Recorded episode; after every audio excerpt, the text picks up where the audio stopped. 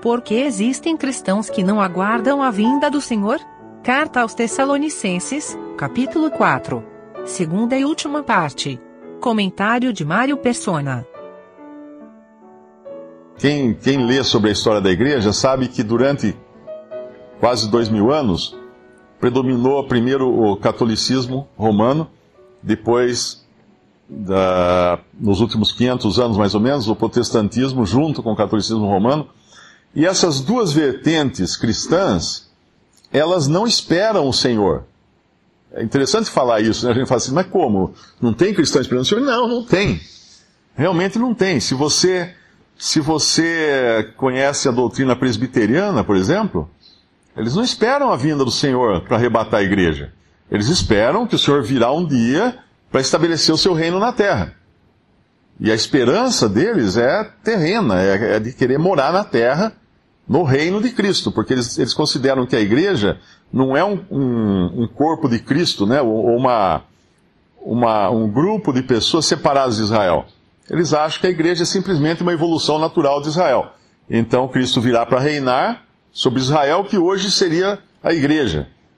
Então misturam as duas coisas, não entendem as diferentes dispensações, não entendem os diferentes modos de Deus tratar com o seu povo terreno e com o seu povo celestial, e estão aguardando uh, a vinda de Cristo para reinar. Só que quando você aguarda a vinda de Cristo para reinar, obviamente existem muitas coisas que precisam, ser, precisam acontecer antes dele vir reinar.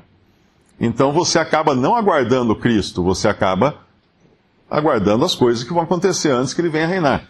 Mas para o arrebatamento da igreja, que fala o, capítulo de 1 Tessalonicenses 4, não é necessário que aconteça coisa alguma. Porque Paulo já dizia: nós os que ficarmos, os que estivermos vivos, né, uh, seremos arrebatados juntamente com eles. Então ele se incluía entre os que estariam vivos por ocasião do arrebatamento. Paulo sabia que muitas coisas aconteceriam para Cristo vir reinar, mas não para o arrebatamento da igreja. Então, quando Pedro entende isso, assim como irmãos há 200 anos entenderam que Cristo viria buscar sua igreja, viria não ao encontro do mundo. O mundo ele tinha deixado lá atrás, naquele deserto que ele alimentou uh, aquelas pessoas todas com pão. Ele estava indo ao encontro daqueles que eram seus discípulos, como ele virá ao encontro daqueles que creram nele, que são de Cristo hoje. Então Pedro, quando entende isso, sai do barco e vai em direção a ele. E assim, no século XIX, muitos irmãos, uh, figuradamente, saíram do barco porque esperavam a vinda iminente do Senhor, para qualquer momento. Mas mesmo nesse testemunho, houve um, uma derrota, houve uma ruína. Então aqueles que a princípio caminhavam olhando para o Senhor, e por assim dizer também sobre o mar, como o Senhor vinha vindo sobre o mar, num determinado momento começaram a olhar para as circunstâncias, para as ondas, para o vento, para as dificuldades e tiraram os olhos do Senhor. Como Pedro tirou os olhos do Senhor. E o que aconteceu com Pedro? Afundou. Ele começou a afundar.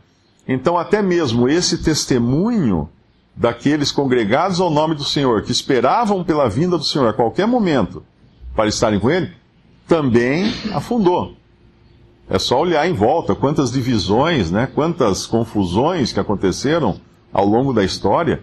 Uh, existem hoje um número imenso de grupos uh, sem denominação reunidos uh, que são divisões e são resquícios né, que, de divisões que aconteceram no passado entre aqueles reunidos ao nome do Senhor.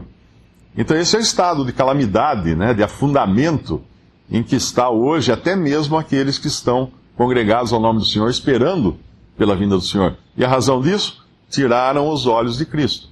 Tiraram o olhar de Cristo. Passaram a olhar para outras coisas.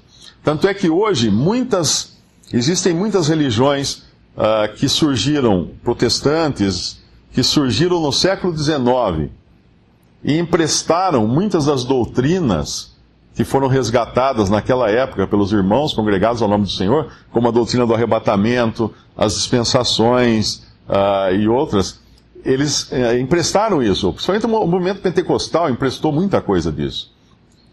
Só que aí eles confundem as coisas e acabam olhando não também para o Senhor em sua vinda, mas olhando para as ondas, para as circunstâncias. Então você vai na internet, tem um monte de site lá que todo dia colocando notícia de jornal, falando assim, ah, tá vendo? Isso aqui está acontecendo porque Cristo vai voltar. Então eu me lembro na década de 80, eu, eu ainda uh, me lembro de, de, coisas como a, a, a, aquele russo, como é que era o nome dele? Era o que tinha uma mancha na testa, na cabeça, Gorbachev, né? É, é Gorbachev. Ele tinha uma mancha de nascença na cabeça e aquilo era interpretado por muitos cristãos como a marca da besta. Que ele seria a besta do Apocalipse, que estava voltando, etc. E, e, aí vem o Papa, porque na mitra do Papa estava escrito não sei o quê, e aí vai juntando coisas. Aí eu, eu me lembro até um que mandou um, um e-mail para mim, desesperado, porque não ia comprar mais nada que tivesse código de barra. Porque o código de barra seria a marca da besta, então não podia mais comprar nem vender quem não tivesse código de barra. Então todas essas coisas é olhar para as ondas, é olhar para os ventos, e não para o Senhor. É tirar os olhos do Senhor. E o que Pedro fez de mais correto na hora que ele estava afundando, eu acho que deve, deve ser feito hoje por qualquer cristão, é Senhor, me salva. Não me salva no sentido da salvação eterna, porque nós estamos salvos pela fé em Cristo. É, é interessante como um cristão, ele, ele sabe que ele, se ele morrer, ele está nas mãos do Senhor.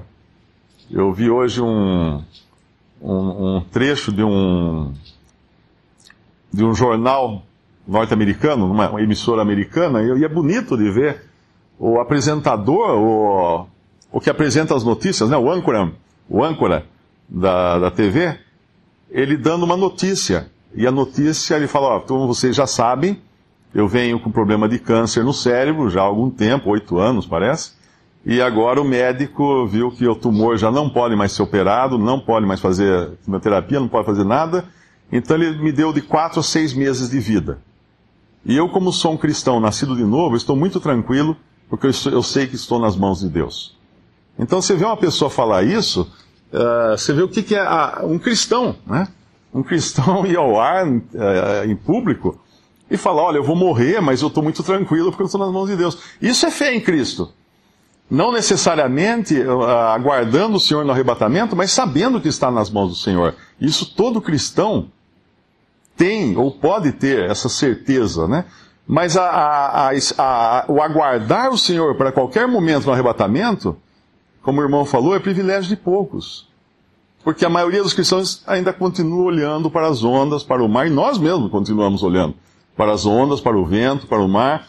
Mas o que fazemos, o que devemos fazer então? Como Pedro, Senhor, no versículo 30, mas sentindo o vento forte, teve medo. E começando a ir para o fundo, clamou, dizendo: Senhor, salva-me. E logo Jesus estendeu a mão, segurou-o e disse-lhe: Homem de pouca fé, por que duvidaste? E quando subiram para o barco, acalmou o vento, então aproximaram os que estavam no barco e adoraram-no, dizendo: És verdadeiramente o Filho de Deus. E tendo passado para outra banda, chegaram à terra de Genezaré. A, a coisa bendita aqui é que quando Pedro chega no, no fim da sua própria capacidade, ele daí vai depender da capacidade do Senhor. E quando nós chegamos no fim da nossa capacidade, aí nós olhamos para Cristo. Aí nós desejamos que Cristo possa voltar hoje, que o Senhor possa voltar hoje para nos receber. Esse é o desejo de cada cristão, deveria ser. Nós não desejamos que fulano cicrano ganhe as eleições ou que o Brasil seja campeão na Copa de 2000 e, ou qualquer outra coisa assim. Isso é esperança do cristão. A esperança do cristão é, é hoje o Senhor vir para nós nos encontrarmos com Ele nas nuvens mas ao mesmo tempo reconhecermos o nosso estado de fraqueza, de miséria, de ruína e falarmos: Senhor, me salva, me salva, me, me, dê, me dê a mão, né? Não é Pedro que estende a mão para o Senhor, é o Senhor que estende a mão para Pedro.